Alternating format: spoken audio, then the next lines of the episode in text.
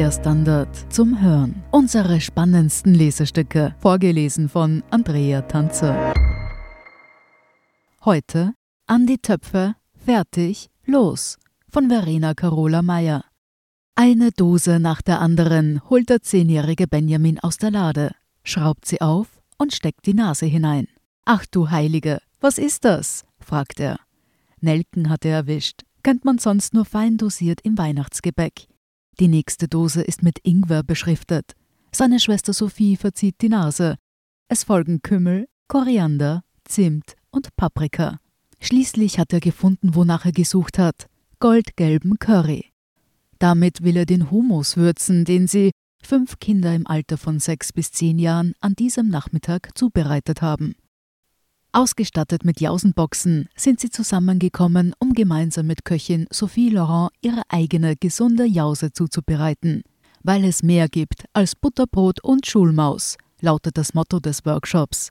Bunt gefüllte Obst- und Gemüseschalen stehen auf dem Tisch, an jedem Platz liegen ein Heft mit Rezepten, Schneidebretter und bunte Messer.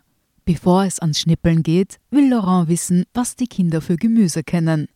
Meine Freundin hatte mal Kohlrabi dabei, erzählt die achtjährige Sophie. Der war richtig gut. Chili, Paprika, Paradeiser werfen die anderen in den Raum. Habt ihr schon mal von der Ernährungspyramide gehört? fragt Laurent.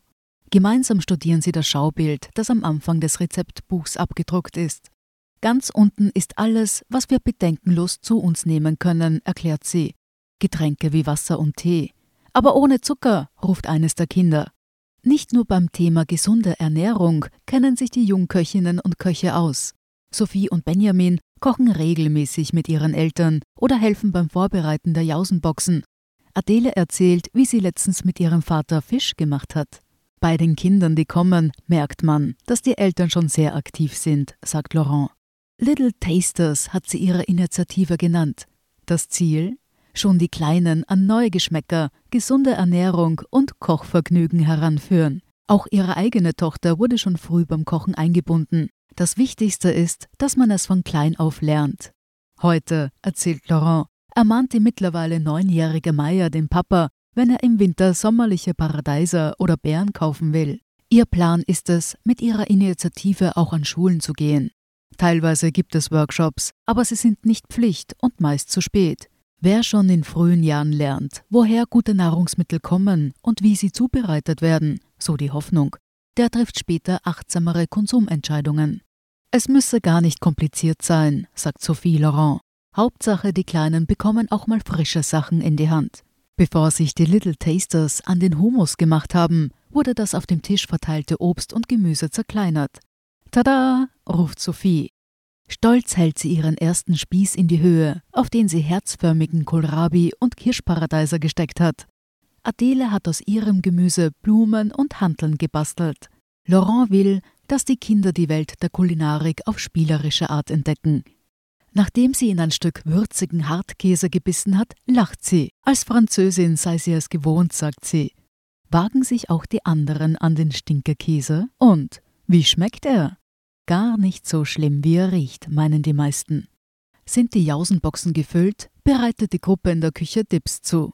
In den Humus kommen Kichererbsen, Tahina, Öl und Salz in den Mixbehälter. Fehlt euch was? fragt Laurent nach der Geschmacksprobe. Benjamin wünscht sich mehr Curry. Maya fehlt noch Zitronenabrieb. Die Kinder sollen Interesse an Geschmäckern entwickeln.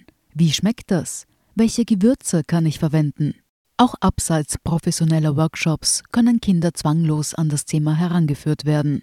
Als Lockdowns Familien in die Wohnung zwangen, fragte sich Andrea Steidl, wie sie ihren Töchtern Abwechslung bieten kann.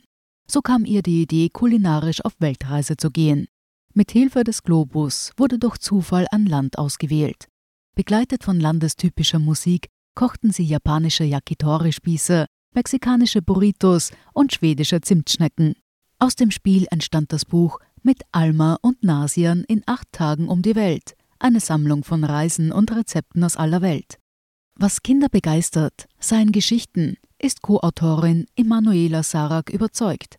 Mit dem Mädchen Alma und ihrem Nashornfreund Nasian wollten sie Figuren schaffen, mit denen sich Kinder identifizieren können. Beim Essen geht es darum, sich Neues zu trauen. Kinder seien von Natur aus neugierig.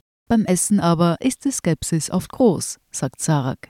Je mehr Kinder involviert sind, meint Steidl, desto mehr akzeptieren sie auch exotische Zutaten und Gemüse. Zu den Lieblingsrezepten ihrer Kinder gehören die Tortillas, die sie auf dem Tisch zusammenstellen können. Und Nudeln gehen immer, sagt sie lachend. Da kann man nichts falsch machen. Ein gutes Kinderrezept sollte nicht so lange dauern und spielerische, visuelle Komponenten enthalten. Das können zwei Karottenscheiben sein, die, aufs fertige Gericht gelegt, wie Augen aussehen. Oder bunte Zahnstocher, die gefüllte Pide-Teigtaschen zu kleinen Schiffchen machen. Sobald es lustig aussieht, essen Sie es lieber, sagt Autorin Steidl. Das gilt auch für die Kinder, die zum Kochworkshop von Sophie Laurent gekommen sind. Die Mama solle solche Gemüseausstecher kaufen, sagt die achtjährige Sophie. Mit den Wrap-Spießchen und dem bunt belegten Pumpernickel sind die Jausenboxen gefüllt. Ich glaube, das wird meine Lieblingsjause, sagt Sophie. Sie hörten An die Töpfe, fertig, los von Verena Carola Meyer. Ich bin Andrea Tanzer. Das ist der Standard zum Hören. Um keine Folge zu verpassen, abonnieren Sie uns. Und wenn Ihnen unsere Lesestücke gefallen, freuen wir uns über eine 5-Sterne-Bewertung. Bis zum nächsten Mal.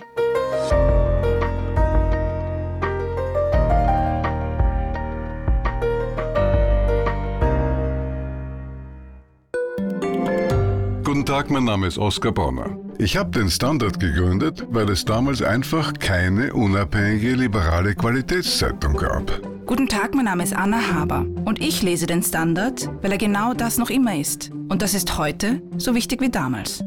Der Standard, der Haltung gewidmet.